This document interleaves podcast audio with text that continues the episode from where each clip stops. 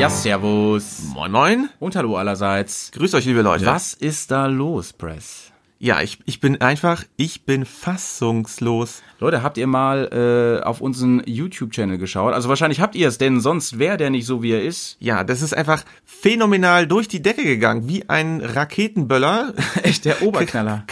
Ganz krass, also wirklich zum Jahreswechsel. Ja, wir, wir hatten ähm, im Prinzip immer so ja, und unsere ähm, erfolgreichsten Filme hatten immer so ein, ein 2000 Views oder so und bam, Kashubai, unser neuer Film. Ich meine, wir hatten ihn groß angepriesen, ja. aber dass das so ein Erfolg wird, hätte ich jetzt nicht gedacht. ja. 81.000 Leute. Ich korrigiere dich, 83. Ich habe mal reingeschaut. 83 und ein paar zerquetschte Hörer. 83.000 Leute Geiler haben Scheiß. unseren Film geschaut. Und ja. Leute, dafür ein ganz herzliches Dankeschön nach da draußen.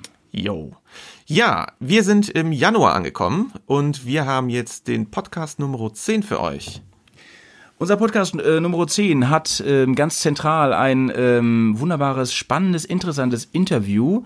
Dazu gleich mehr. Genau, das ist nämlich äh, das Interview mit dem Claudio von Pegaso Reisen. Leider war ich nicht dabei, aber vielleicht sagt der Howie gleich uns noch ein paar Worte dazu. Expedition mit den Ohren, sage ich nur. Genau, super Sache. So, jetzt uh. machen wir erstmal ein Bier auf für unseren Podcast standesgemäß. Ja. So, cheers, mein Lieber. Heute mal äh, etwas nördlicher als Becks. Mm. Flens haben wir hier in der Hand. Mm. Das flänzt. Genau. Ähm, Pegaso Reisen heute also zentral als Interview. Ähm, es ist übrigens äh, von Sonja und Claudio, nicht nur mit Claudio. Ja, natürlich. Das haben wir jetzt gerade äh, unfairerweise unterschlagen. Die beiden sind Pegaso Reise. Was Richtig. das genau ist und was da genau äh, vorkommt, das werdet ihr dann gleich hören. Ähm, außerdem haben wir heute noch so ein paar kleine News zur, Achtung, jetzt kommt's, Rechtslage. Uh, ja, ganz fiese Sache. Und ähm, es geht nicht um die AfD. Nee, nee, ähm, es haben sich nämlich paar Dinge äh, jetzt zum Jahreswechsel äh, geändert. Und zwar ähm, hat jetzt der Gesetzgeber zum Ende des Jahres ähm, man hört das voll, ja? ja das hört man, das hört man richtig gut. Auch noch mal ein hier. Ja, und zwar hat der Gesetzgeber zum Ende des Jahres die äh, Rechtslage hinsichtlich der Reifen geändert. Das haben vielleicht viele im Kontext der Winterreifen ähm, mitbekommen. Für uns als Motorradreisende ist es natürlich ganz interessant, was bringt mir das jetzt, diese News? So, ähm, bisher war das so, dass man äh, grobstollige Reifen mit dem Geschwindigkeitsindex, den ihr wahrscheinlich immer, ne, wenn ihr irgendwie so einen grobstollerigen gefahren seid, ein TKC 80 oder ein Heidenau K60 Scout, ähm, dass man den im Sichtbereich des Tachos wirklich diese 160er Markierung hatte. Ganz genau. Das ist der Geschwindigkeitsindex. Bis dato waren alle M&S Reifen so, dass man den fahren durfte, aber diesen Aufkleber haben musste. Mhm. Das ist jetzt nicht mehr der Fall, Leute. Paragraph 36 Straßenverkehrszulassungsordnung wurde nämlich novelliert. Und zwar ähm, liegt dem ein Euro, eine europäische äh, Rechtslinie zugrunde, die jetzt in nationales Recht umgemodelt wurde. Das ist auch in vielen Ländern auch passiert. Nur bei uns hat es jetzt folgenden Hintergrund, was neu dazugekommen ist. Mhm. Bisher, wie gesagt, die alte Rechtslage, man konnte in M&S-Reifen fahren, egal wie viel PS, egal wie schnell die Karre fährt und man klebt einfach diesen Aufkleber drauf. Das waren alle Reifen, die, Achtung, Produktionszeitraum DOT 2017 haben.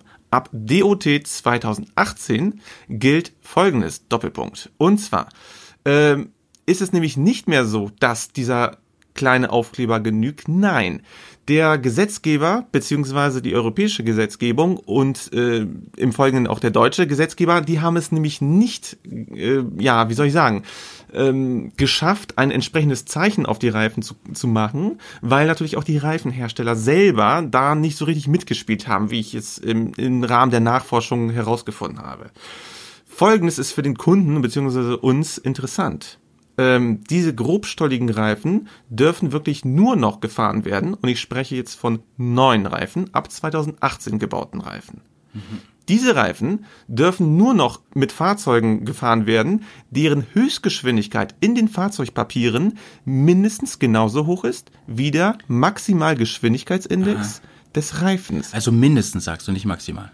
Maximal, nee, Moment, maximal. Also wenn er jetzt zum Beispiel der TKC 80 ja. eine Höchstgeschwindigkeit, eine erlaubte Höchstgeschwindigkeit von, 100, von 160 hat, ja.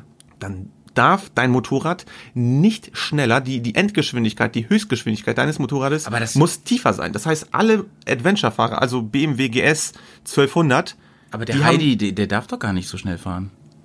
Ja, als Beispiel jetzt genommen. Okay. Ne? Als Beispiel. Nee, ich meine, ich meine, ähm, mein, meine GS zum Beispiel, meine Ja. alte GS, die hatte, glaube ich, eingetragen 220 oder so. Genau. Und den dürftest du jetzt nicht mehr fahren.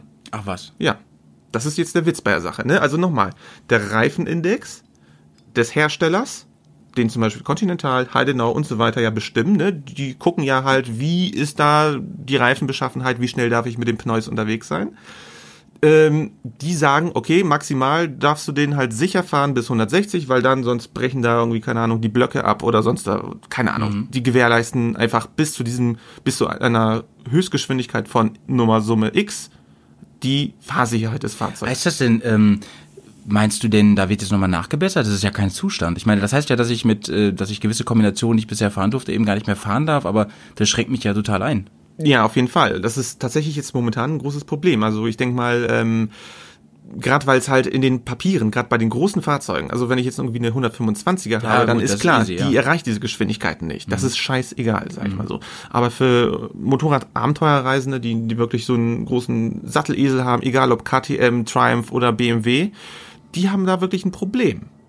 Ja, also die haben dahingehend ein Problem, dass wir, äh, wir beiden jetzt zum Beispiel auch, ne, mit, mit der äh, A90, ähm, keinen Reifen fahren dürfen, der äh, ab dem 1.1.2017 produziert wurde. Das heißt, äh, 2018 meinst du? ja, 2018, sorry, genau, 2018, jetzt komme ich selber schon durcheinander. Ne? Also ab 2000, ab äh, Jahr 2018 hat man ein riesiges Problem. Okay. Wie haben die Reifenhersteller jetzt reagiert? Ne? Ja, ähm, Die haben tatsächlich auf Halde produziert, muss ich mir mal vorstellen. ach, ernsthaft? ja, das, das, Das wäre nämlich jetzt meine Frage gewesen. ja, also die haben sich, ist ja irre. das ist, das ist nämlich das große Problem. Also ich habe das wirklich, diese Gesetzgebungshistorie mir so ein bisschen nachvollzogen. Es funktioniert immer so. Ähm, bei Autoreifen ist tatsächlich so vorgesehen worden, dass die jetzt so ein kleines Dreieck mit so einer Schneeflocke draufkriegen, auf Mhm. Aber die warum Reifen können die gebatzt. das denn nicht auch machen dann? Ja, weil es gab keine Lobby im Einspurfahrzeugbereich und es ist nicht gesetzlich vorgesehen, dass diese Reifen geprüft werden. Deswegen ähm, diese bisherige Gesetzeslücke, dass man einfach, sage ich mal, diesen Aufkleber dahin setzt, ne, den wir natürlich immer nach der TÜV-Prüfung wieder abgeklebt haben, weil er einfach bescheuert aussieht. Nein, natürlich nicht. der klebt immer schön dran. Nee, äh, ich meine natürlich, ähm, das ist einfach nicht mehr möglich. Also Krass. wir sind, also Ja. das, wir können immer noch mit dem Altreifen fahren. Ja, das ist alles noch okay. Äh, wir können uns immer noch einen alten Reifen kaufen. Nur, ja, wie lange ist dieser Reifen dann noch haltbar? Ich meine, das kann jetzt nicht die nächsten 20 Jahre so gehen. Also Nee, ich, das ich, ist kein Zustand und ähm, ich kann auf keinen Fall ohne Stolle fahren. Das Nee. geht nicht klar. Das geht nicht klar. Und ich denke mal, wenn wir jetzt zum Beispiel bei der äh, HMT sind, dann gehen wir mal zum Stand von Michelin oder Heidenau Mhm. Und haken da mal nach, Und haken ne? da mal wirklich ordentlich nach, weil das möchte ich mal wissen, wie die Jungs da jetzt äh, drum herum kommen wollen. Weil das ist großer Markt mit den Stollenreifen. Genau, Leute. Wir halten euch auf dem Laufenden auf jeden Fall, was dieses Thema angeht. Ich finde es höchst spannend und total wichtig, auch für uns ähm, ja, Reisende, Fern- und Nahreisende mit dem Motorrad und mit dem Adventure-Motorrad. Ja. Denn ohne Stolle Äh, ich nicht wolle. ich, ich, ich nicht dolle, ne? mein Junge. Mann, Mann, Mann, ey. Und noch nicht mal einen Schluck Whisky getrunken. Wir haben aber Ja. einen schönen Whisky hier heute. Und zwar Ja. Ich habe dir was mitgebracht. Ja, und zwar hast du mir den mitgebracht aus Polen. Das ist übrigens gleich meine Überleitung. Mhm. Ähm, und der heißt, lies mal vor. Das ist der Baczewski Whisky und äh, Baczewski ist eine sehr alteingesessene polnische Familie. Hier steht was mit Rezepturi. Genau, die haben eine, äh, die nennen sich Originale Rezepturi. Originalrezeptur Przedwojenne, das heißt Vorkriegsrezeptur. Das heißt, Ei. die haben vor dem Krieg haben die wirklich schon Whisky hergestellt und sind äh, laut eigener Werbeangabe, so ich sag mal, na zdrowie? ähm, mal gucken, ob der auch schmeckt. Mm. Oh, ist aber ein feiner. Das ist aber ein Ist sehr feiner. mild, ist für eine sehr mild, sehr Schön angenehm. mild, ja. Ja, ja. Nee, die haben wirklich eine alte Familienrezeptur wieder ähm, ja, aus, dem, aus dem Archiv geholt und äh, haben gedacht, Mensch, wir können nicht nur Wodka machen und andere Liköre, wir können auch Whisky und ich finde, das Übrigens, äh, nachdem wir jetzt äh, Anfragen hatten, ähm, dass wir hier immer schöne ähm, Tropfen tasten, ähm, gibt es jetzt in den Show Notes hier im Podcast, ähm, also wenn ihr auf den äh, Pfeil da unten klickt, da gibt es immer jetzt eine Adresse zu dem Whisky, den wir getrunken haben im Bearcast. Und ja, wir fangen mal an mit diesem wirklich etwas Außergewöhnlichen aus Polen, den ich Genau. euch sehr ans Herz lege. Ganz exotisch. Ja, Ja, bleiben, wir doch, Polen. bleiben wir in Polen, oder? Bleiben wir in Polen, genau. Wir waren, wir waren in Polen, ne, Kasselbei Ja. und so, Ja, aber ja. du bist schon wieder in Polen gewesen. Ja, ich, genau. Hm. Und zwar warst du in Breslau. Warum warst du da? Ja, ich war über Weihnachten, haben wir Familie besucht und äh, ich war erst in Warschau und dann waren wir noch in Breslau und äh, das war wirklich, ja, das war mal wieder ganz schön und äh, für den Cast von Interesse, ich war bei Holan. Und Holan? Holan sitzt in Breslau, ja. Ähm, ich glaube, einige wissen gar nicht genau, was oder wer Holan ist. Genau, jetzt habe ich aber so ein paar Begriffe in den Raum geworfen. Weißt du übrigens, woher der Name kommt? Heißt der so? Äh, Heißt der Tomek, äh, Tomac Holan? Tomek? Tomasz? Der Tomasz heißt. Tomasz. Ja, ja, genau. Tom, nee, der heißt anders mit Nachnamen. Ich weiß nicht Ja, mehr, gut, wie genau. egal. Äh, Keine Ahnung, wie die auf Holan gekommen sind. Das werden wir nochmal lösen. Aber egal. Ähm, genau, ich war in, ähm, in Breslau, in äh, Niederschlesien, also nie, ich sag's jetzt nochmal, weil ich äh, im, in unserem Get in the Dream Bike habe ich von äh, Oberschlesien äh, schwadroniert, was natürlich Quatsch ist. Ähm, und äh, Holan ist wirklich eine ganz kleine Werkstatt, so eine kleine Garage, die haben seit 2001 äh, sind die auf dem Markt. Die haben wirklich sehr lange als Support äh, beziehungsweise als als Zulieferer von ähm, Touratec gearbeitet. Die haben nämlich für die äh, 11 äh, ein, genau, für die 11100 und 11150 GS haben die Kofferträger hergestellt. Und lange Zeit ging das wirklich auch mal ganz gut und dann haben die mal gesagt, Mensch, äh, wir können glaube ich auch selber Produkte machen und dann haben die wirklich dann dann Zusammenarbeit wieder gecancelt. Und jetzt wird's übrigens spannend, denn ähm, Ja. Ich kenne Holan, also erstmal durch dich natürlich. Ja. Ähm, du hast mich da schon vor einigen Monaten darauf hingewiesen, aber ich kenne Holan sonst eben auch aus diversen Foreneinträgen, ähm, weil Holan ähm, immer größere Wellen schlägt, ähm, gerade jetzt in, in den letzten Jahren. Denn Holan stellt zuverlässig für wenig Geld ähm, zu einer Qualität, über die du uns gleich ein bisschen aufklären wirst, ähm, Kofferträger, Sturzbügel und weitere Dinge her. Ähm, allerdings in Polen und über eine englisch- oder polnischsprachige Website bestellbar, weswegen viele, glaube ich, zögern, nicht so genau wissen, hey, wohin überweise ich da mein Geld, ist das alles safe und so. Und deswegen, glaube ich, ähm, ist ähm, werden dir viele dankbar sein, dass du jetzt vielleicht ein paar Infos ähm, raushaust, ähm, wie es da vor Ort war. Ja, das ist richtig. Also ähm, die sind wirklich noch, also das, das ganze Unternehmen, das steckt noch so in den Kinderschuhen, hätte ich jetzt eigentlich was gesagt. Äh, Sie haben sich teilweise mit den ähm, Bestellungen übernommen, das hat mir der Thomas auch erzählt. Also es, es war ja in vielen Foren immer der Vorwurf äh, laut, ach Gott, ich habe da jetzt was bestellt und warte da jetzt schon seit drei Monaten und es kommt Na gut, das nix. kennen wir aus Niedereschach auch. Ja, klar, aber ich sag mal so, Niedereschach, da denkt man sich, Mensch, das ist ein weltweites agierendes Unternehmen mit vielen Zweigstellen. Ja, da kann ja nichts passieren. Die können ja niemals insolvent gehen. Genau. Nee, also ne, da, da muss man halt so ein bisschen gucken. äh, ich bö böse Sprüche hier von der Seite Ja. die ganze Zeit. Ne? Ich bin der Touratec-Fan. Ja, genau. Nee, ähm, nee ich, ich fand das wirklich sehr sympathisch da bei dem Thomas, weil äh, das war wirklich so eine richtige Handwerkskunst, was da noch äh, an den Tag gelegt wurde. Im, im, in seiner Werkstatt dort äh, arbeiten insgesamt zehn Leute. Da sind irgendwie drei äh, Leute, die wirklich fürs Aluminium pressen und Schweißen zuständig sind. Ähm, dann sind wirklich da ein paar Leute, die nur Edelstahlsachen machen. Er hat mir das wirklich gezeigt. Die haben da so große Druckpressen und äh, da werden einfach die Rohlinge so in vorgespannt. Es gibt eine große Drehbank, da werden halt individuelle Teile maßgefertigt. Äh, die arbeiten sehr eng mit einem Betrieb zusammen, die wirklich sehr hochwertige Pulverbeschichtungen machen, wie er mir erklärt hat, die da wirklich in so einem feuerfesten Verfahren dann noch gemacht werden. Und äh, es ist nicht nur eine reine Kopie von bestehenden Produkten, also das, was quasi auf dem Markt ist. Nein, also die überlegen sich tatsächlich innov innovativ äh, eigene Lösungen. Und ähm, Ja, jetzt kommt's nämlich. Ähm, Ja. Wir sind im Rahmen unseres Projekts Getting the Dream Bike. Ähm, Wer es noch nicht kennt, ähm, der hat was verpennt. der hat auf jeden Fall unsere letzten Casts und Videos verpennt.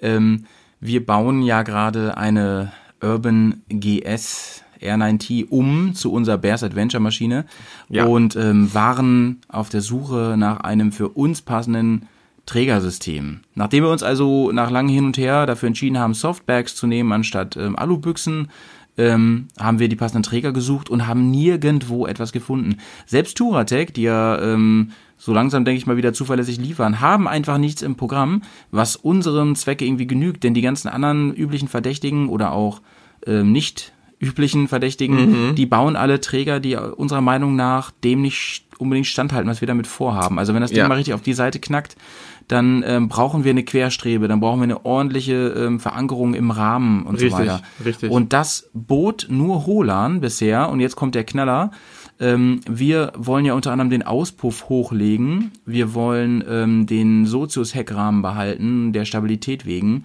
und so weiter und so weiter. Wir hatten ganz viele Sonderwünsche. Und daraufhin ähm, hat ähm, der Press ähm, Kontakt mit Roland aufgenommen Ja. und ist ja dann auch nach Breslau gefahren. Und ja, die haben jetzt wirklich unseren Träger gemacht. Ja, das war echt äh, phänomenal. Also ich habe mit dem Thomas vorab im Dezember noch telefoniert gehabt und habe ihm quasi so unsere Wünsche so à la carte präsentiert. Und äh, er meinte, Jungs, das kann ich machen. Äh, sag mir wirklich konkret, was habt ihr vor, was wollt ihr reinpacken und und und. Also er wollte wirklich so konkret wirklich so äh, paar ähm, äh, Ideen beziehungsweise unsere Pläne haben. Und ähm, weil er hat im, in seinem Produktassortiment äh, hat er natürlich, er hat dieses Trägersystem und äh, es, er hat eins, wo seine Koffer quasi drankommen. Also Holland stellt selbst Koffer her und äh, wir, wie gesagt, das hat ja Howie gerade gesagt, äh, wir wollten ja jetzt auf die Taschen um, um, um ja umrüsten, weil das Gewichtsargument jetzt wirklich im Vordergrund steht. Und es ist mal eine gute Idee, mal was anderes zu probieren. Und dann hatten die ähm, übrigens zufällig noch Sturzbügel. Richtig, genau, Sturzbügel, Design ja, und gleicher ja. Qualität da. Und dann, meine ich, hast du einfach gesagt, pass auf, geil, wenn du das machst. Mach uns einen geilen Komplettpreis und Richtig, äh, genau. du kommst nach Breslau, holst die Dinger, machst noch ein paar Aufnahmen.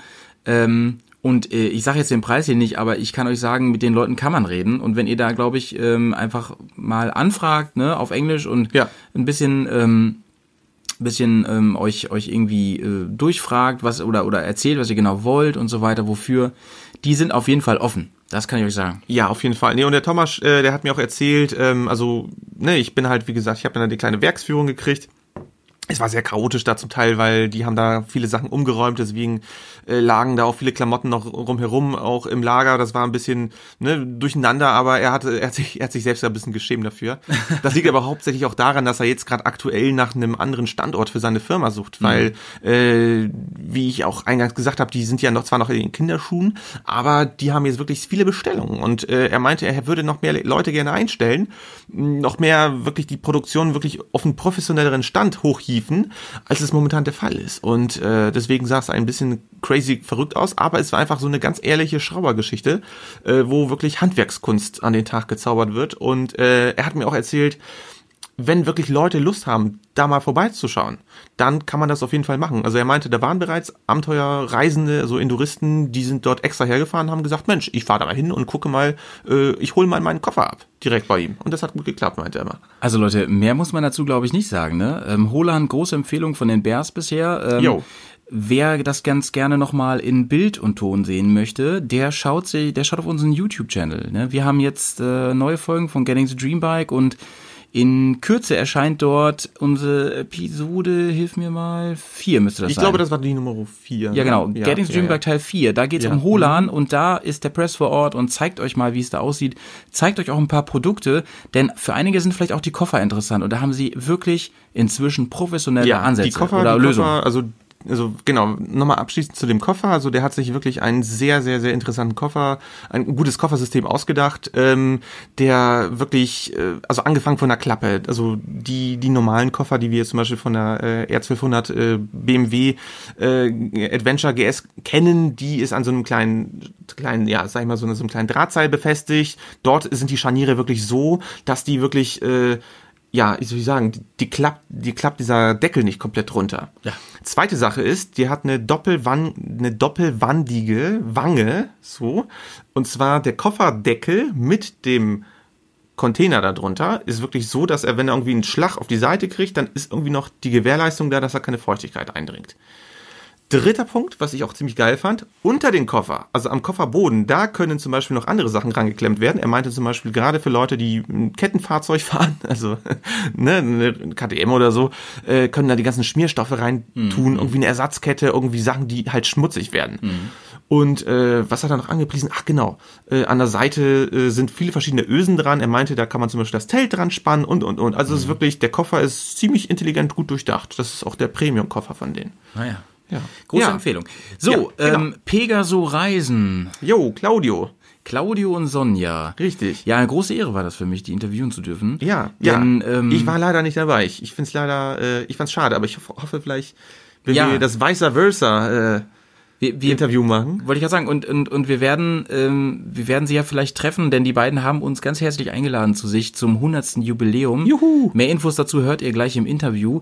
Ich möchte nur mal ganz kurz sagen, dass ich diesen Podcast schon lange höre und ähm, wir zum Beispiel ähm, als Anekdote, als wir ähm, das Bike, äh, also die, die Urban vor ein paar Wochen aus Bayern geholt haben, da haben wir auch ganz viel Richtig. Pegasus-Podcast Ja, gehört. ja. Und ähm, es ist ein ganz toller Podcast. Er hat uns auch ein bisschen auf die Idee gebracht, diesen Podcast hier zu machen. Ja, man kann schon sagen, das war eine Inspiration. Ne? Auf jeden Fall. Ja. Und ähm, ich sehe die äh, so ein bisschen, wie gesagt, als äh, die zumindest deutsche Mutter aller Abenteuerreisen Motorrad-Podcasts. ja, definitiv. Also wenn man überlegt, wen die schon alles vors Mikrofon gekriegt haben. Absolut. Die, die ganzen Größen hatten sie aus der Szene, ähm, ne?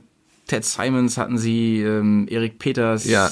Daniel Rins, also Ja, der inzwischen ja auch dazugehört, würde ich auch sagen. definitiv. Und, und, und, und. Äh, Alles hört ihr jetzt im Interview, auch wie es zum Podcast kam und was es überhaupt damit auf sich hat. Wir wünschen euch ganz viel Spaß und hören uns danach nochmal kurz. Ja, ich habe jetzt hier zugeschaltet den Claudio und die Sonja. Und ähm, das ist für mich erstmal ähm, ein bisschen merkwürdig und äh, witzig, denn ich kenne die beiden schon ganz, ganz lange, sie mich aber nicht, weil ich nämlich ihren wunderbaren Podcast Pegaso-Reisen schon seit ein paar Jahren verfolge und gerne auf dem Sofa höre, auf langen Autofahrten, vor dem Einschlafen, wie auch immer. Ich äh, sag erstmal ganz herzliches Hallo in den Pott. Ja, hallo Malte, grüß dich. Hallo. Schönen Gruß in den Norden. Ja, und nochmal ähm, ganz herzlichen Gruß zurück. Ähm, ich steige mal ganz gerne ein mit, mit so einer Art Standardfrage und zwar, was war eigentlich euer erstes Motorrad?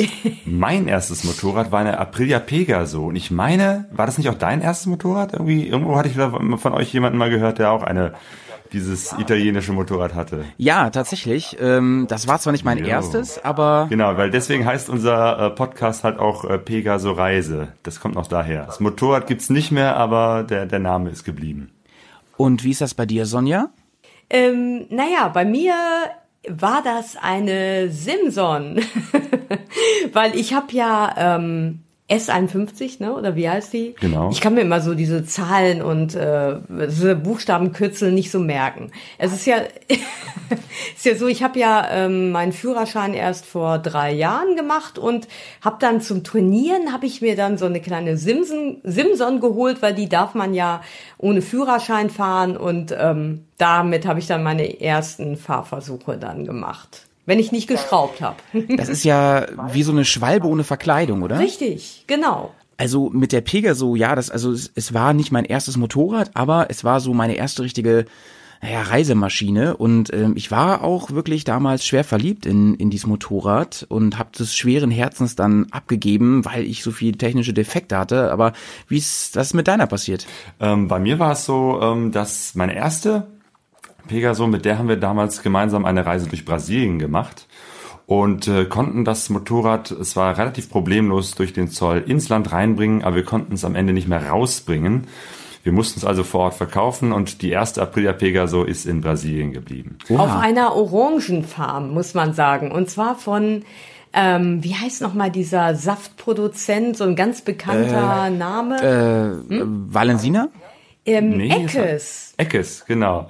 Genau, und äh, die hatten irgendwie über so ein paar äh, Kontakte gesagt, ja, wir hätten gern auf unserem, auf unserer Farm ein Motorrad und ähm, Ja. ja, da ist das dann genau. Naja, also eine, eine schöne zweite- äh, Ruhestätte. Jo. da wird sie vielleicht noch bis heute gefahren, wer weiß. Und die zweite Aprilia Pegaso, die ich mir dann äh, hier gekauft habe, äh, mit der haben wir dann auch eine ähm, Reise durchs Baltikum gemacht und ähm, da hat die schon auf der Fahrt gezickt und Probleme gemacht. Die hatte irgendein ein Elektroproblem, das wir nie richtig in den Griff bekommen haben. Und nach vielen Schraubereien und unendlich vielen Versuchen, wo sie dann mal irgendwie gelaufen ist, ähm, haben wir dann äh, die die Lust und Laune äh, verloren und äh, irgendwann habe ich sie dann verkauft und das war dann erstmal äh, das Ende mit Aprilia Pegaso. Ja, bei mir war das Zylinderkopfdichtung damals, ja. Und, und dann habe ich das auch gelassen und dann bin umgestiegen. Jo. Ja, die Sache ist nur immer die mit den äh, Ersatzteilen. War das bei dir nicht das Problem? Also das, das, ähm, also Claudio hat immer ganz lange auf äh, Ersatzteile aus äh, Italien gewartet und Ja, ja, ja. Also Ah. ich, ich kenne das Ja, natürlich und als das damals passiert ist, da habe ich ähm, sofort gegoogelt, bin wahrscheinlich auf Foreneinträge gestoßen von dir, Claudio, oder so. Ähm, und habe dann auch ziemlich schnell erfahren, dass das äh, super schwer ist, schnell an Teile zu kommen. Und ja, letztlich habe ich mir dann äh, Motorrad ausgeliehen, ausleihen müssen für die Tour. Also meine erste richtige Frage an euch wäre erstmal Pegaso, Pegaso Reisen. Was ist das überhaupt? Ja, Pegaso Reise war ursprünglich ein ganz normaler Reiseblog, auf dem wir von unseren Reisen, unseren Motorradreisen äh, gebloggt, berichtet haben, Fotos hochgeladen haben. Und dann sind wir 2011 auf das Medium Podcast gestoßen, haben selber äh, viele Podcasts gehört, äh, aber festgestellt, es gibt eigentlich keinen über unser Hobby Motorradreisen und haben dann irgendwann gesagt, okay, dann müssen wir halt selber so einen Podcast starten. Und seit 2011 gibt es eben halt den Pegaso Reise Podcast. Das ist eine ja, Sendung im Netz, die wir ungefähr einmal pro Monat, mal mehr oder weniger regelmäßig aufnehmen. Das ist ein Interview-Podcast und wir sprechen in dieser Sendung immer mit Motorradreisenden. Manchmal erzählen wir auch von unseren eigenen Reisen. Mittlerweile machen wir das so, dass wenn wir unterwegs sind, auch ein Mikrofon äh, mitnehmen und äh, also auch von unterwegs podcasten.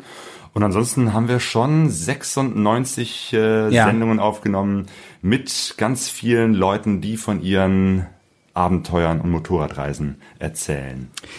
Also es gibt ja inzwischen viele Motorradreise- und Abenteuer-Vlogs, also Videoblogs oder auch die äh, bekannten herkömmlichen Blogs, die mit geschriebenem Wort.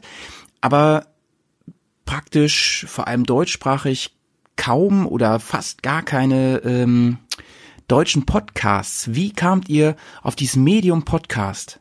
Ja, also das war wirklich die Geschichte, dass wir beide unheimlich gerne ähm, äh, hören, das Medium hören. Das äh, spielt für uns beide eine wichtige Rolle. Also ich bin total begeisterte drei Fragezeichen Hörerin gewesen und äh, Ja, und jetzt ich übrigens auch, immer ja. noch und höre gerne Hörspiele und Hörbücher und äh, Claudio auch. Und ähm, ja, einfach weil uns dieses Medium sehr vertraut ist, ähm, dadurch sind wir auf, der, auf die Podcast, äh, aber nochmal, dadurch sind wir auf die Podcast-Szene dann gestoßen. Ja. Ich glaube, das warst du aber eher, ne? Das war zu einer Zeit, als das noch nicht ver so verbreitet war, Claudio, ne? Ja, 2011. Ähm, da gab es viele Podcasts zum Thema Technik und viele Podcasts zum Thema Fotografie. Ich habe mich gerade angefangen mit Fotografie zu beschäftigen, bin auf diverse äh, Fotopodcasts äh, gestoßen und ja, dann äh, habe ich diese Welt so für mich entdeckt. Und es ist, was du eben halt am Anfang beschrieben hast, dieses, man kann eben halt auf äh, weiteren Reisen oder bei irgendwelchen Tätigkeiten auf dem Sofa, wenn man nichts zu tun hat oder, weiß ich nicht, die Spülmaschine ausräumt, Ja. ähm, also den Kopf frei hat, kann man halt richtig viel Und und, intensiv ähm, etwas hören und dadurch viel tiefer in irgendwelche Geschichten eintauchen, Mhm. als man das äh, sonst könnte, wenn man sich nur zum Beispiel ein kurzes Video ansieht. Also Vlogs sind ja in der Regel nicht so lang Mhm. und äh, man, man will sich ja auch nicht irgendwie äh, ein halbstündiges oder ein einstündiges Video ansehen, wo man nur, wo nur jemand erzählt. Also wenn, dann muss das schon richtig Action sein. Äh, und so einen langen Text ähm, erstmal zu schreiben ist viel Arbeit und ihn dann auch nochmal intensiv zu lesen. Beim Lesen kannst du halt Ja. auch nichts anderes machen. Ähm, und da ist eben halt dieses Medium Radio oder Podcast eben halt sehr, sehr gut, weil da kann man richtig lange erzählen. Ähm, und man kann dem auch gut zuhören. Jedenfalls höre ich gerne äh, Gespräche und, und lerne dadurch oder kann auch tiefer in irgendwelche Themen einsteigen, als ich mich äh, sonst damit beschäftigen würde. Und da ist eben halt auch für Motorradreisen, für lange, ausführliche Reisegeschichten das eigentlich ein sehr, sehr gutes Medium. Und man hat auch immer dieses Kopfkino dabei. Das finde ich so toll. Also ähnlich wie beim Buch, dass man äh, sich natürlich das auch alles irgendwie immer vorstellt. Ähm, wenn ich euren Podcast höre, dann äh, stelle ich mir immer vor, wie die Leute wohl aussehen mögen und ähm, ja, wie sieht die Vespa aus, mit der da äh, die ganze Panamerikaner fährt und und so weiter. Und dann bin ich immer schon ganz neugierig, gehe dann noch dabei oder spätestens kurz danach ähm, auf eure Seite ähm, oder oder Google die Person entsprechend und schaue mir das erstmal alles an, weil ich einfach äh, auch gespannt bin. Ja, das stimmt. Und es hat ja noch den Vorteil, ähm, also bei mir hat sich das auch gewandelt, dass ich abends ähm, zum Einschlafen eben nicht mehr ein Buch lese, sondern eben dann was mhm. höre, einen Podcast. Mhm. Und ähm, ich finde den Vorteil, man kann liegen, man kann sich entspannen, man muss nicht das Buch halten und hat mhm. nach fünf Minuten dann irgendwie einen verspannten Nacken. Also es ist doch bequem manchmal. Ja, bequemer. Äh, und, und man kann die Augen zumachen. Ne? Ja, genau. Oder so, so, so ein bisschen wegdriften eben. Ne? Ich meine, euer Slogan ist ja auch Expedition mit den Ohren. Und ja, genau so ist es ja auch. Für wen macht ihr den Podcast denn? Also wer ist so eure Zielgruppe? Das sind, glaube ich, in erster Linie tatsächlich äh, selber Motorradfahrer, also Leute, die selber ähm, Touren machen, kleinere oder größere, und die sich da manchmal Inspiration abholen. Ähm, Viele geben uns auch manchmal Tipps, wen man noch alles fragen könnte. Ähm, also es ist schon so etwas äh, von der Szene für die Szene. Also viele äh, hören diesen Podcast. Es gab schon welche, die erzählt haben, dass sie durch uns überhaupt äh, ah. auf dadurch motiviert worden sind, selbst zu Das ist natürlich ein schönes Kompliment. Das ist natürlich super. Ähm, aber es gibt auch einige, die selber, glaube ich, gar nicht Motorrad fahren, sondern einfach nur die Geschichten interessant finden.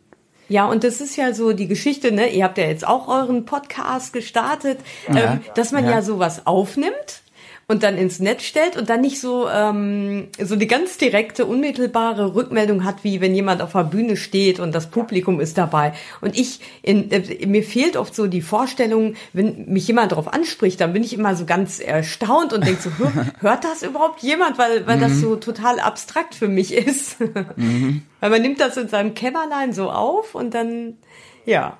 Ja, laut Statistik haben wir weit über 1000 Hörer, also regelmäßige Hörer. Das ist natürlich auch unterschiedlich. Es gibt Sendungen, wenn wir mit Leuten sprechen, die eher berühmt sind, wer sich nicht Michael Martin oder Erik Peters, ja, ja. dann gibt's dann richtig viele Sendungen. Dann gibt's natürlich ein paar, die nicht so viel gehört werden. Aber es gibt mhm. so eine gewisse Regelmäßigkeit. So und es ist eigentlich mhm. in den letzten Folgen nicht mehr unter 1200 ähm, Hörer äh, gefallen. Das heißt, das ist sozusagen unsere Stammhörerschaft. Aber an Feedback ähm, bekommen wir total wenig. So und das heißt so wenn überhaupt mal äh, ein Kommentar auf unserem Blog irgendwo mhm. erscheint mhm. oder vielleicht mal ein, zwei ähm, Daumen hoch auf Facebook, dann ist das schon, dann ist das schon etwas. Aber das ist wirklich so eine Sache, die erstmal, äh, wo es nicht so direkt eine Rückmeldung gibt. Die meiste Rückmeldung bekommen wir dann tatsächlich, wenn wir auf irgendwelchen Motorradreisetreffen sind ähm, und uns dann die Menschen persönlich ansprechen. Das ist eigentlich auch natürlich auch das Schönste, wenn man so direkt jemanden in die Augen gucken kann und der dann sagt irgendwie, ich höre euch, ich kenne eure Stimmen. Ähm, das ist natürlich äh, toll, wenn man so eine sehr direkte Rückmeldung bekommt. Also ihr habt ja ähm, im Laufe der Jahre wirklich das, das Who is Who der äh, Motorradreise Abenteuerszene vors Mikro bekommen. Ich erinnere mich an, an Ted Simons, an ähm, Erik Peters, Daniel Rins, der inzwischen ja relativ bekannt ist, Michael Martin. Wie kriegt ihr das hin, diese Personen, die sowieso äh, immer unterwegs sind und recht selten da sind, dann vor euer Mikrofon äh, äh, zu bekommen und, und, und die interviewen zu dürfen? Ähm, also das, das, die Sache war, als wir damit angefangen haben mit diesem Podcast 2011, da dachten wir so, ja, ja, das sind so ein paar Leute, die würden wir gern interviewen. Ja, und dann, was machen wir denn dann? Nach 15 oder 20 Podcasts haben wir ja dann gar nichts mehr zu tun. und irgendwie ähm, ist das so, je mehr wir selber auch ähm, Kontakt gefunden haben zu den Menschen aus dieser Motorradreiseszene, desto mehr haben wir dann, hat sich dann auch äh, das so ergeben. Ähm, also am Anfang, ähm, als Claudio wieder seinen Motorradführerschein entdeckt hat, das war glaube ich 2009 oder 2008, da hatten wir, da, da, das war so völlig isoliert. Da ist Claudio als Fahrer und ich als Sozia dabei gewesen und wir sind erstmal so zwei Jahre, glaube ich, ja, also nur wir gefahren und hatten überhaupt keinen Kontakt zu anderen Motorradfahrern. Und ich glaube, nach der, ach, für die Brasilienreise 2009 und 10 haben wir uns mal auf so einem Treffen informiert ähm, auf einem Reisetreffen und haben da Leute äh, getroffen. Und das war, glaube ich, so der Start, dass wir so Kontakt gekriegt haben zu Menschen aus mhm. diesem mhm. Bereich. Und oft ist es so, dass wir die äh, auf Treffen ansprechen. Manche ähm, schreiben wir aber auch so an ne, und fragen, ob die nicht Lust hätten. Ein mhm. Interview mit uns zu machen und manchmal werden wir eben auch, wird uns jemand weitervermittelt oder ähm, ja, oder manchmal sprechen uns sogar Menschen an und fragen, ob wir nicht Interesse hätten, ein Interview zu machen. Also Wobei, also es, ja. Ja, meistens sprechen wir aber die Menschen an. Ja, in der weil wir dann irgendwie ja. auch schon so ein Gefühl haben, äh, wer ist interessant, wer kann gut sprechen, wer hat äh, spannende Geschichten zu erzählen. Ähm, und es ist tatsächlich so, ich glaube, unser zweites Interview war ja schon mit dem Erik Peters, der damals noch nicht ganz so berühmt war, ähm, aber auch mit Michael Martin. Ich habe denen eine E-Mail geschrieben, habe gesagt, ich würde gerne ein Interview machen, ja. äh, wenn du sowieso irgendwo bist und auftrittst. Und die haben immer gesagt, ja klar, komm vorbei. Und dann bin ich vorher hingekommen, habe gesagt, hast du Zeit? Und dann haben wir uns hingesetzt und das Interview gemacht. Also es ist super einfach. Also wenn zum Beispiel Michael Martin hier nach Bremen kommt, ähm, dann macht er einen Vortrag in der Glocke, das ist hier eine, eine große Veranstaltungshalle, ähm, die macht er mal eben voll, ja. die ist ausverkauft. Ja, ja, ja. ja also, und die Motorradreiseszene ist halt auch nicht so groß und Michael Martin, der sicherlich der, der größte Star ist, in Anführungsstrichen, ähm, ist halt auch noch äh, ein Mensch, der davon lebt, dass, mhm. dass andere Menschen über ihn sprechen. Mhm. Und äh, eigentlich sind alle dankbar darüber, äh, über jede Möglichkeit ähm, von sich und von seinen Reisen zu erzählen. Ja. Ähm, also ne genauso haben wir das erlebt. Also es wurde noch nie eine, eine Interviewanfrage äh, abgelehnt. Mhm. Ähm, und auch Ted Simon, den haben wir natürlich auf so einem Treffen getroffen ähm, und haben dann gefragt, können wir ein Interview mit, ja. mit dir machen? Ja klar, wo sollen wir uns treffen? Ach, da und da, wo ist die Akustik gut? Oder ja jetzt nicht, aber in einer Stunde habe ich Zeit und dann macht man das einfach. Es ist wirklich sehr, sehr äh, einfach und unkompliziert. Also ja. Hätte ich jetzt gar nicht gedacht. Das ist ja äh, höchst sympathisch auch ja. irgendwo. Ne? Ähm, es gibt dieses Event, dieses Lagerfeuer-Event von euch. ähm, was ist das und gibt's das eigentlich noch? Ja, absolut. Wir hatten gestern unser äh, Lagerfeuer-Event, äh, das letzte für dieses Jahr. Also Lagerfeuer ist eine Veranstaltung, die wir in Duisburg machen, in einer Kneipe. Und zwar ist es so, dass wir sechsmal im Jahr in der Wintersaison ähm, Vorträge zeigen, also dass wir halt Gäste haben Motorradreisende, ähm, ja, die dann an einem Abend äh, am Lagerfeuer, so nennen wir die Veranstaltung, ihre Geschichte erzählen, ihren Dia-Vortrag halten, uns mitnehmen halt auf ihre Reise. Und ähm, wir machen das, wie gesagt, ähm, in den Wintermonaten, äh, Oktober, November, Dezember und Januar, Februar, März, weil das ist so die Zeit, in der die Leute eben nicht ja, äh, reisen, bis auf so ein paar verrückte Winterreisende. Ähm, und äh, in den Sommermonaten sind dann die Leute selber unterwegs. Ähm, ja, und das ist das Lagerfeuer. Genau, ist mittlerweile so ein richtiger Szenetreff ähm, und wir machen das jetzt auch schon seit ein paar Jahren ähm, und wir machen das äh, zusammen mit Freunden. Das ist also ein kleines Team, ähm, die diese Veranstaltung machen und wir haben mittlerweile fast jede Veranstaltung immer doppelt ausverkauft. Also das Wahnsinn. Da passen halt nur gerade mal so 85 Menschen in den Raum ähm, und äh, wenn wir schon frühzeitig merken, dass die Reservierungen alle schon äh, raus sind, dann bieten wir noch eine zweite Vorstellung am selben Tag an.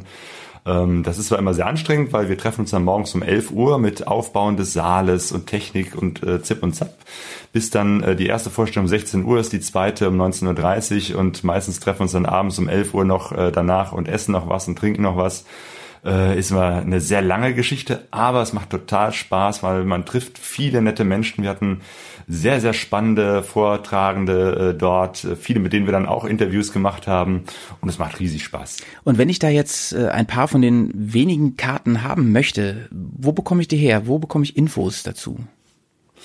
Ja, also die Infos stehen auf der Homepage lagerfeuer-duisburg.de und reservieren kann man Karten beim Heinz und den erreicht man unter karten.lagerfeuer-duisburg.de. Also man kann die nicht vorher kaufen, aber man reserviert die, indem man äh, vorher da äh, dem Heinz eine E-Mail e schreibt und sagt, hier, ich bin der Malte, ich möchte eine Karte für den und den Vortrag um 19.30 Uhr und dann gibt er meistens nur eine, äh, Rückantwort und sagt, hier, ne, ist okay, zwei Plätze sind reserviert ähm, oder eben halt, ne, ist schon alles voll, aber es gibt vielleicht noch eine 16 Uhr Vorstellung und da sind noch Karten.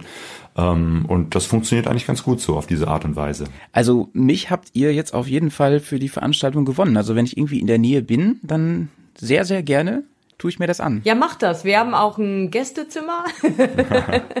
Weil von Bremen ist er jetzt nicht so um die Ecke, aber sei herzlich eingeladen. Genau, aber rechtzeitig Karten reservieren, nicht, dass du vor verschlossener Tür stehst. Alles klar, dann melde ich mich sehr, sehr gern und, und bin, wie gesagt, ähm, also meine Begeisterung habt ihr auf jeden Fall mehr als geweckt. Ähm, was mich persönlich noch sehr interessieren würde, ist, also ihr, ihr wisst ja, äh, dass wir schon lange Filme machen, aber mit dem Podcast ja noch gar nicht so lange dabei sind. Ähm, ihr macht ja auch Podcasts von unterwegs und ähm, mich würde vor allem interessieren, wir haben immer so viel Equipment dabei, Kamera, Drohne, ich weiß nicht was alles. Ähm, was habt ihr dabei? Wie, wie macht ihr das technisch? Ja, also wir haben unser Mikrofon dabei, mit dem wir jetzt auch hier aufnehmen. Das ist ein Zoom H3N, nee H2N. Ähm, und das ist also ein relativ kleines, kompaktes Teil, was aber von der Qualität her äh, wirklich gut ist. Also für unsere Zwecke völlig ausreichend. Also wir äh, brauchen da auch nicht mehr als dieses Mikrofon.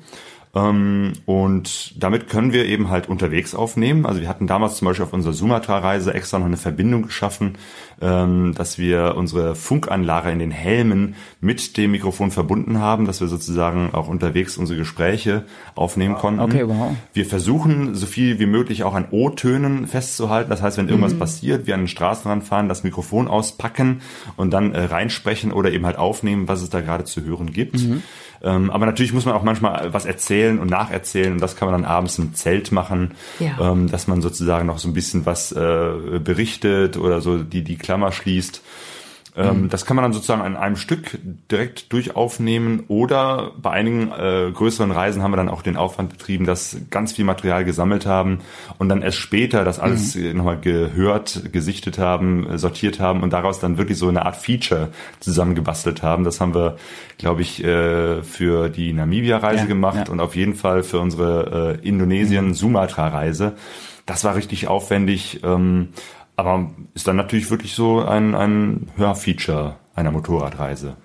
Also ihr habt jetzt ja fast 100 Podcasts produziert. Mhm. Ähm, wie soll es weitergehen? Also ist das jetzt Ende der Reise oder kommt da jetzt was ganz Großes? ja, auf jeden Fall. Ähm, Gibt es ein äh, Special zum 100. Ah, wir ja. sind da in der Planung. Ah, Obwohl, ja. Ich glaube, wir, wir, können das jetzt ja, schon verraten. Doch, Hier, jetzt mal exklusiv bei Bears on Tour, Oha. unser Plan für die 100. Pegaso Reise Podcast Folge. Ähm, wir haben gestern mit unseren äh, Kumpels äh, gesprochen vom Lagerfeuer Duisburg, denn wir werden dort in Duisburg im Café Steinbruch unsere 100. Folge aufnehmen. Nämlich äh, im März, jetzt habe ich den Termin gerade nicht im Kopf, ich glaube 17. März ist das. Warte mal, warte ähm, mal, ich, ich gehe mal eben und guck. Okay, Sonja, Sonja holt mal eben den Kalender okay. und guckt. Okay. Also, was wir vorhaben, ist eine Live-Sendung aufzunehmen vor Publikum. Ähm, weil normalerweise machen wir das ja irgendwo hier im Wohnzimmer oder mm. da, wo wir uns mm. gerade mit den Menschen treffen. Aber ich glaube, mittlerweile haben wir doch so ein paar, äh, so viele Hörer, die äh, vielleicht auch Spaß hätten, das mal live zu sehen. Mm.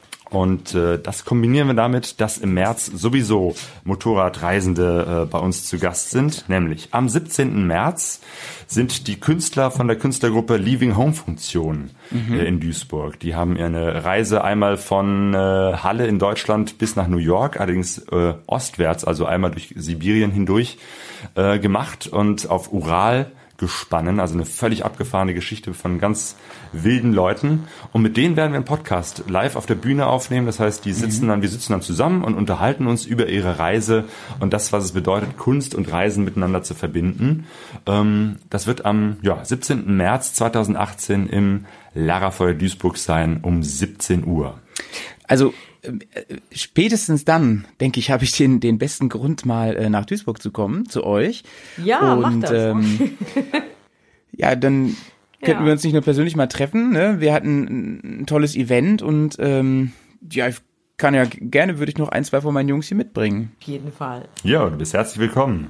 Ja, und äh, zu deiner Frage, ob es weitergeht. Also vor einem Jahr ungefähr haben wir uns so ein kleines, äh, heruntergekommenes Häuschen in Essen gekauft. Also heruntergekommen heißt mit unheimlich viel Arbeit. Und ähm, da war uns klar, mh, hm, ja, jetzt werden wir wahrscheinlich erstmal die nächste Zeit renovieren in erster Linie und Claudio hatte dann den Vorschlag gemacht, ja, dann setzen wir jetzt den ähm, ja, unseren Podcast aus, ähm, also über das Motorradreisen, den Pegaso-Podcast und machen dann in der Zeit einen Podcast über diese Hausrenovierung.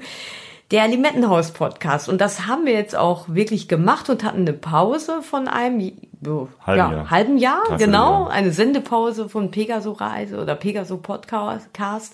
Und ich war, ich war, ich weiß noch, im letzten Jahr war ich total irgendwie geschockt, weil ich dachte, nee, das ist jetzt das Ende und wir, das schleicht jetzt so aus und wir werden das nie wieder machen. Und ähm, ja, und irgendwie haben wir jetzt doch wieder den Faden gefunden und Genau, äh, im September sind wir wieder eingestiegen ähm, und haben wieder festgestellt, es macht total Spaß, diesen Podcast weiterzuführen. Es macht total Spaß, mit Reisenden über ihre Abenteuer zu äh, erzählen. Also von daher wird der Podcast noch einige Zeit weitergehen. Also im Prinzip so lange, wie wir noch Lust dazu haben. Ich habe nur immer jetzt so äh, das Problem, ich muss bei der Ansage jetzt mal aufpassen, ob ich sage, ja, hallo, das ist der Limetten, äh, der Pegasus.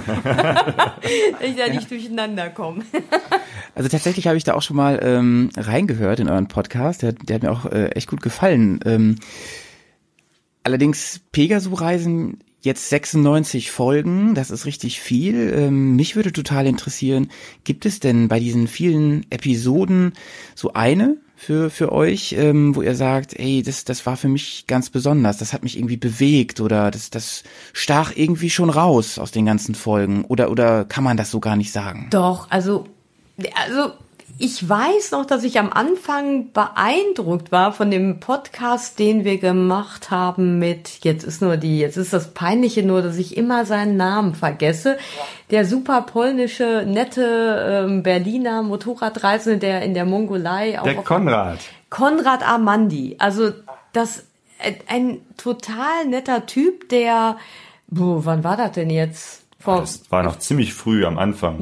ja, weiß ich nicht, 2012 oder so. Der war unterwegs in der Mongolei ähm, und äh, ist da, äh, hat sich dann ein Pferd gekauft oder zwei Pferde und ist also ein Reitpferd und ein Transportpferd und ähm, ist damit äh, durch die Mongolei geritten und ähm, dann ist er irgendwie auf einen Motorradreisenden getroffen, der in der Mongolei beschlossen hat, ähm, ich glaube ein Brite, ich kann nicht mehr äh, zurück. Der hatte nämlich vorher einen äh, Motorradunfall, irgendwie ein, zwei Jahre vorher, einen ziemlich heftigen, und wollte dann irgendwie noch eine große Reise machen und hat dann gemerkt, das ist zu viel für mich. Und dann hat der äh, Konrad in so einer Schnapslaune gesagt, weißt was, ich fahre dein Motorrad zurück aus der Mongolei nach England.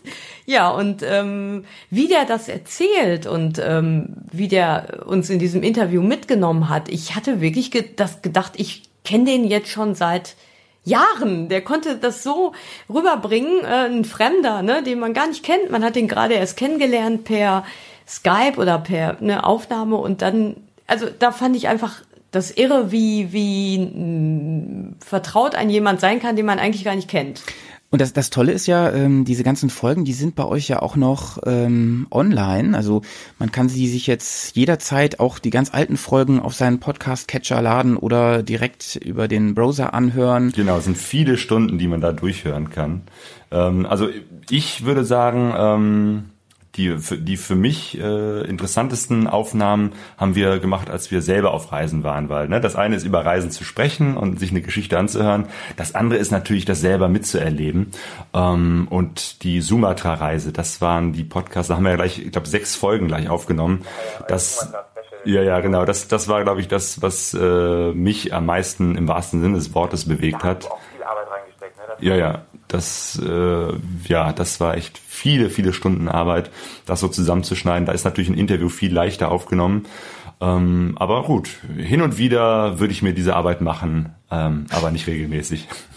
Ja, das muss man nämlich dazu sagen. Ähm, äh, Asche auf mein Haupt, dass äh, Claudio äh, diese Arbeit macht, diese ganze Nachlese, das Ja. Bearbeiten, das äh, Schneiden, das ähm, ja Hochladen. Ne? Ich weiß nicht, wie ist das bei euch? Machst du das da oder? Ja, also tatsächlich, und ich ich kann dich da auch mal ein bisschen in Schutz nehmen, ich finde das auch gar nicht schlimm, denn das ist manchmal meiner Meinung nach gar nicht so schlecht, wenn ähm, das so einer in die Hand nimmt ähm, und das von vorne bis hinten quasi immer begleitet ne, und sich da auch ein bisschen reinfuchst. Also bei uns ist es auch so, ähm, dass wir das ein bisschen aufgeteilt haben unterwegs, auch wer schreibt jetzt den Blog, wer, wer hat welche Kamera, ähm, wer macht welche Aufnahmen wann und natürlich, wer macht den Podcast und ähm, das mache ich jetzt im Moment. Ja, ja, so ein bisschen äh, ist das auch so, dass äh, Claudio da, glaube ich, so einen ähm, genetischen Vorteil hat. Weil sein Vater als Journalist gearbeitet hat bei der Okay. Deutschen Welle. Genau, mein, mein Vater war Rundfunkjournalist ähm, und das hat mich als Kind so fasziniert, dass es wahrscheinlich jetzt so als, als Podcaster zurückkehrt. Ja, und ich meine, was zählt, das ist ja die Leidenschaft. Richtig. Und als ich dann, also als ihr gerade erzählt habt, habe ich ein bisschen überlegt, ähm, zuletzt war das ein Podcast, den ich von euch gehört habe, ähm, aus dem Archiv, da ging es um die Seidenstraße. Ah, Und ähm, da erinnere ich mich dran, äh, wie die erzählt haben, dass sie da ähm, festgehalten wurden und das ja, das, das fand ich schon echt eine, eine krasse Geschichte. Also, wenn man sich das selber mal vorstellt, dass einem das selber passieren könnte. Ähm, ich find's aber auch ähm, toll, von Weltreisenden zu hören, zum Beispiel, als ihr aus dem Buch von den Kratvagabunden vorgelesen habt, da stecken ja auch immer ganz viele Tipps drin, ne, die man so für sich mitnimmt, wo man, ja, die man abspeichert und sich überlegt, ja, was würde ich machen und Ja, das ist ja so, dass man auf Reisen viel lernt ähm, und wenn man sich viel mit dem Reisen an sich äh, auseinandersetzt, ähm, gibt es auch vieles, was man so mitnehmen kann als, als Erfahrung. Und ich glaube, ich könnte das kaum noch unterscheiden, was ich jetzt selbst auf meinen Reisen gelernt habe und was ich so mitnehme von diesen vielen Interviews, weil es gibt schon so ein paar Situationen und ein paar Erfahrungswerte, die, ähm, ja, die ich selber kenne und ich dann in den Interviews wiederhöre. Und das ist echt eine Erfahrung, die reich macht und die, glaube ich, man auch wirklich nur durch das Reisen machen kann. Die letzte Frage, die ich an euch habe, ähm, die führt so ein bisschen weg von Pegaso Reisen. Ähm, und zwar, ähm, Sonja, hast du gesagt äh, zu Beginn, dass du allgemein gerne Podcast hörst, das Medium viel nutzt. Ähm, mich interessiert, was hört ihr sonst so für Podcasts? Was sind so eure Favoriten? Ah, ja, genau. Also bei mir ist es so, ich höre, das ist wieder eine ganz andere Sache. Es gibt einen Podcast, der heißt äh, Schöne Ecken. Da geht es darum, dass so m, ja zwei Männer, zwei Jungs, ähm, der Cornelius und der Sven, die ähm, haben anfangs haben die das so gemacht, die sind durch ihre Heimatstadt, glaube ich, gelaufen, durch Hannover und haben dann ähm, ja sich Orte angeschaut und dann gesprochen darüber, was sie sehen und was sie erleben. Also das heißt, die die gehen dann irgendwo hin und sagen, ah, jetzt ist das hier und hier und erzählen dann das, was sie was ihnen dazu einfällt. Also sie nennen das, glaube ich, auch Exploration und ähm, also dass sie quasi so eine Expedition machen Ja. zu Fuß und irgendwo hingehen oder irgendwo hinfahren und dann darüber berichten. Also das ist ein Podcast, den ich unheimlich gerne höre, weil die einen ja dann wirklich auch mitnehmen und man ist draußen, Ja. man merkt das. Manchmal äh, ist es so, wenn man eingeschlummert ist äh, und die stehen dann auf einmal an einer großen Straße und dann brettern die LKWs vorbei, dann wird man wieder kurz wach. Ähm, aber das, das höre ich sehr gerne. Dann gibt es noch den Einschlafen-Podcast von Tobi Bayer, den ich, glaube ich, noch nie zu Ende gehört habe, weil ich immer vorher einschlafe. Das, das kenne ich auch. Der ähm, erzählt so ein bisschen aus seinem Alltag, extra betont langweilig und ähm, erzählt, liest dann immer aus so einem Buch vor, das höre ich aber meistens nicht mehr. Ja, und äh, wenn du den Einschlafen-Podcast äh, erwähnst, muss ich den Aufwachen-Podcast äh, erwähnen, Ja, weil den- das ist äh, einer meiner Lieblingspodcasts. Ähm, das ist eine völlig andere Geschichte, da geht es um Politik und gerade in den letzten Jahren haben sich ja die politischen Podcasts äh, ganz toll entwickelt. Ähm, und Aufwachen-Podcasts äh, sind ist ein Soziologe und ein Journalist, äh, Stefan und Tilo, die sich unterhalten über die Nachrichten. Also die sprechen im Prinzip darüber, wie die Medien die äh, aktuellen Nachrichten äh, rüberbringen, sehen das sehr, sehr kritisch und ähm, da habe ich echt unheimlich viel auch äh, gelernt und bekomme nochmal eine ganz andere Perspektive auf das Nachrichtengeschehen und auf Politik. Super spannend, auch wenn es ewig lang ist, also so drei, vier Stunden geht da locker eine Folge. Ähm, und das andere ist ähm, der ähm, Podcast, auch ein politischer Podcast, Lage der Nation. Lage der Nation, genau, mit Philipp Banse und äh, dem Burmeister, Ja, genau. Ulf. Ulf Burmann. Ulf. Boah. Genau. Lage der Nation, eben halt auch ein Politik-Podcast, ähm, wo die zwei ähm, auch äh, sozusagen die äh, aktuellen Geschehnisse kommentieren, erzählen und sozusagen ihre persönliche Meinung dazu geben. Und dafür ist halt Podcast ein gutes Medium, eben halt persönliche Meinung zu diskutieren. Und ich finde, das ist ein schönes Schlusswort, Claudio. Ähm, Ja, ich freue mich auf die hundertste Episode von Pegaso Reise, aber auch auf die vielen hoffentlich noch folgenden anderen Episoden und äh, bedanke mich ganz herzlich an dieser Stelle nochmal, dass ich mit euch dieses Interview machen durfte und äh, ein paar Sachen erfahren durfte, die ich noch nicht wusste und die vielleicht auch unsere Zuhörer noch nicht wussten. Ich hoffe, dass wir uns bald mal tatsächlich persönlich kennenlernen. Das war ja hier jetzt per Fernkonferenz und wünsche euch noch einen ganz schönen Tag. Ja, vielen Dank dir, dass wir bei euch im Podcast zu Gast sein durften. Dass wir mal die Interviewten sind, passiert auch nicht allzu oft. Äh, hat Spaß gemacht und ich hoffe auch, dass wir uns bald mal persönlich sehen. Ja, genau. Danke, Malte. Ja. Grüße an die Jungs und äh, ich wünsche euch auch viel, viel Erfolg für euren Podcast. Es ist einfach toll, wenn es da mehr gibt in diesem Bereich. Ja, danke dir. Macht's Ciao, gut. Bis bald. Glück Tschüss. auf. So, und da sind wir wieder. Jo. Das war das Interview mit Pegaso Reisen und ähm, sehr sympathisch auf jeden Fall. Die beiden super sympathisch. Ich würde die gern persönlich kennenlernen. Vielleicht mhm. kriegen wir es ja hin. Wir müssen mhm. unsere Terminkalender jetzt genau. checken und uns genau. Karten besorgen, wenn wir da hin wollen. Ja. Lagerfeuer Events. Mhm. Ähm, bleibt auf jeden Fall dran, abonniert den Podcast und ähm, ja, wir, wir hoffen, dass wir irgendwann mal genauso viele Folgen Bearcast haben, wie sie Pegaso Reisen. Das wäre schön, das wäre schön. Ja, dann ähm, wollte ich noch ganz kurz mit dir sprechen über ähm, Fahrwerke heute. Mm, ja, genau. Bleiben wir beim Thema Getting the Dream Bike. Ne? Vorhin haben wir das Thema Polen abgehandelt. Genau. Und, und jetzt, Breslau. Und jetzt, jetzt geht's in, von, nach Westen. Jetzt geht's genau, nach Westen. Tief in Westen. Ähm, holländische Grenze, Nordhorn. Was hast du denn da gemacht? An ja, der holländischen Grenze. Ähm, Erzähl mal bitte. Da war ich mit dem Bike und ähm, war in der Zentrale von Wilbers. Wer Wilbers nicht kennt, Wilbers ist einer der ganz großen Fahrwer Fahrwerkshersteller. So groß ist der gar nicht, aber er ist sehr bekannt. Mhm. Ähm, also ich würde sagen, man kennt Ölins, man kennt White Power und so weiter. Ähm, das ist Wilbers. Showa, ne? Die, Sachs. Die werden ja. aber schon so in einem Satz genannt, würde ich sagen. Ja, ja. Und ähm, die haben zusammen mit Wunderlich und Benders Company, mhm. glaube ich, haben Benders die, Company, ja. Genau, mhm. haben die mhm. ein äh, Fahrwerk entwickelt für die ähm, R9T bzw. Scrambler Urban und die bringen das fertig, ähm, was wir unbedingt wollen, was eigentlich die Urban GS im Namen trägt, mhm. nämlich GS Gelände.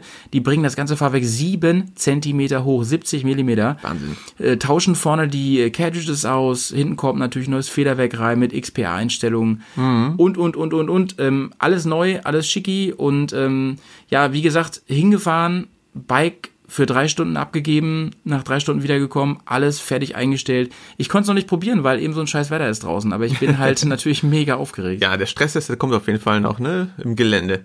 Genau, aber also ich, ich kann jedem nur empfehlen, ähm, erstmal sich natürlich das Video anzuschauen, im Getting the Dream Bike, mhm. Episode 5 müsste das sein. Da geht es ja, um äh, genau. den Fahrwerksumbau. Da könnt ihr mal sehen, wie es bei Wilbers aussieht und, und, und wie es da so zugeht. Und ähm, ja, ich kann euch nur sagen, die Leute sind super nett da. Ich hatte da mehrere Terminprobleme, da gab es immer wieder eine Verschiebung. Da haben die mitgespielt.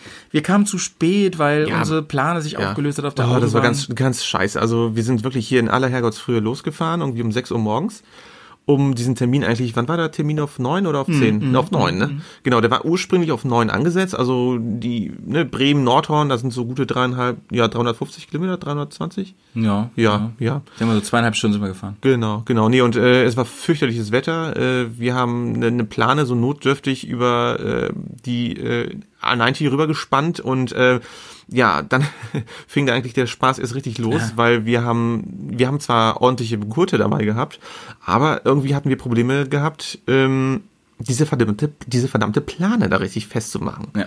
Oh, also das fing eigentlich schon eigentlich auf dem Autobahnzubringer Richtung A1 an, ne? Mhm. Flatterte ohne Ende. Da kam ein LKW von hinten, kam richtig mit Lichthupe mhm. und äh, das war schon richtig gespenstisch, ne? Weil ich dachte, oh Scheiße, ne? ne nicht das halbe Motorrad da jetzt schon irgendwie auf der Straße verteilt ist. Aber es hat sich gelohnt. Oh, jetzt steht jetzt steht's ja. in der Garage und ähm, ja, es, es, es wird auch immer irrealer irgendwie. Ich meine, wir haben schon so viele Sachen umgebaut und dran gerödelt an der Karre und ähm, sie ist ja noch nicht einen Meter gefahren. Also es ist auch für mich total das Novum, ein ganz neues Bike zu haben. Ja, nachher gefällt dir es gar nicht.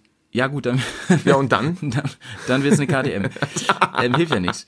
Ähm, ja, ist komisch, ne? Neuer Auspuff äh, dran, äh, viele neue Einzelteile, Fahrwerk komplett umgebaut. Ähm, Sturzbügel auch Sturzbügel, ne, von Trägersystem. Mhm. Ähm, all das seht ihr übrigens in den kommenden Folgen von Getting the Dream Bike und ähm, vor allem natürlich dann auch, wenn es irgendwann mal so weit ist, dass das Ding wirklich auf die Straße oder ins Gelände kommt. Ne? Ich bin also saugespannt. Mhm, richtig. Ja. Ja, mein Lieber, ähm, jetzt haben wir echt viel gequatscht heute, ne? Vor allem mit dem Interview Ja, ähm, ja. haben wir unsere Zeit mal wieder völlig gesprengt. Wahnsinn. Aber wir hatten ja auch lange keinen Podcast mehr, ne? Also es ist ja, ähm, ja, ein Monat, glaube ich, mindestens her. Ja, nee, das stimmt. unser Nee, also, kam. ich würde sagen, wir haben jetzt noch ein paar kleine Ankündigungen am Ende. Wir sind äh, in ein paar Wochen in Hamburg bei der HMT. Dort werden wir versuchen, auch irgendwie einen kleinen Interview-Host, irgendwie jemanden zu finden, den wir irgendwie, irgendwie fragen können. Äh, wir sind wahrscheinlich auch bei der Oldtimer-Messe hier in Bremen. Genau, die Klassik. Genau, die findet in genau zehn Tagen, glaube ich, jetzt statt. Auf den heutigen Tag gerechnet. Ja, also Anfang, ich glaube, Anfang ich glaube der, der Podcast kommt erst morgen. Ach so. Aber gut. Ach, egal, dann muss man halt damit da Muss mal googeln. Muss mal googeln. Nee, äh, das sind auf jeden Fall so die zwei großen Termine, die jetzt so anstehen. Genau, dann auf jeden Fall vormerken, Leute, die Bears sind definitiv dieses Jahr, also wenn kein Unglück dazwischen kommt, bei den ähm, BMW Motorrad Days. Ja, Falls ihr mal genau. Bock auf ein Meet and Greet und ein Freibier habt, dann kommt, oh Gott, was habe ich jetzt gesagt? Nee, wir freuen uns, wir freuen uns. Kommt, kommt vorbei, die Bears-Flagge wird da irgendwo wehen. Genau, wir werden wahrscheinlich mit Motorrad und Wohnmobil da sein. Ja, genau, volles Programm. Und äh, ja, Dann haben wir auf jeden Fall dieses Jahr wieder einen Bears on Tour Film, der ähm, jetzt langsam in der Mache ist. Mhm. Ähm, das wird sich natürlich noch ein paar Wochen hinziehen oder Monate. Ähm, ja, und ganz viele andere Quatschideen im Klein, Kopf. Ne? Kleinigkeiten, die halt so immer dabei dazwischen kommen. Genau. Da werden wir euch auf jeden Fall auf dem Laufenden halten, halten ne? Wir hoffen, Dein, dein Vespa-Projekt, das müssen wir auch mal wieder machen, ne? ja, die Vespa. Alter, ne? die Vespa, die kriegt da schon Spinnweben da am Rahmen. Das ist ja fürchterlich. viele, viele Projekte. Viele Projekte, wenig Und- Zeit. Aber ähm, umso mehr Spaß, Leute. Wir hoffen, ihr bleibt uns treu, ne? Und, Genau. und, und bleibt am, äh, bleibt an, am, wo auch immer ihr das hört jetzt hier, wo, wo ihr euren äh, Cast-Catcher habt, Handy, Mhm. äh, Laptop oder was auch immer. Und schaut gerne mal echt auf unseren YouTube-Channel. Ähm, Genau, wir sind ja solche Medienhuren, wir haben ja wirklich viele möglichen Portale. Hast du gerade Medien gesagt? ja, so sieht's aus.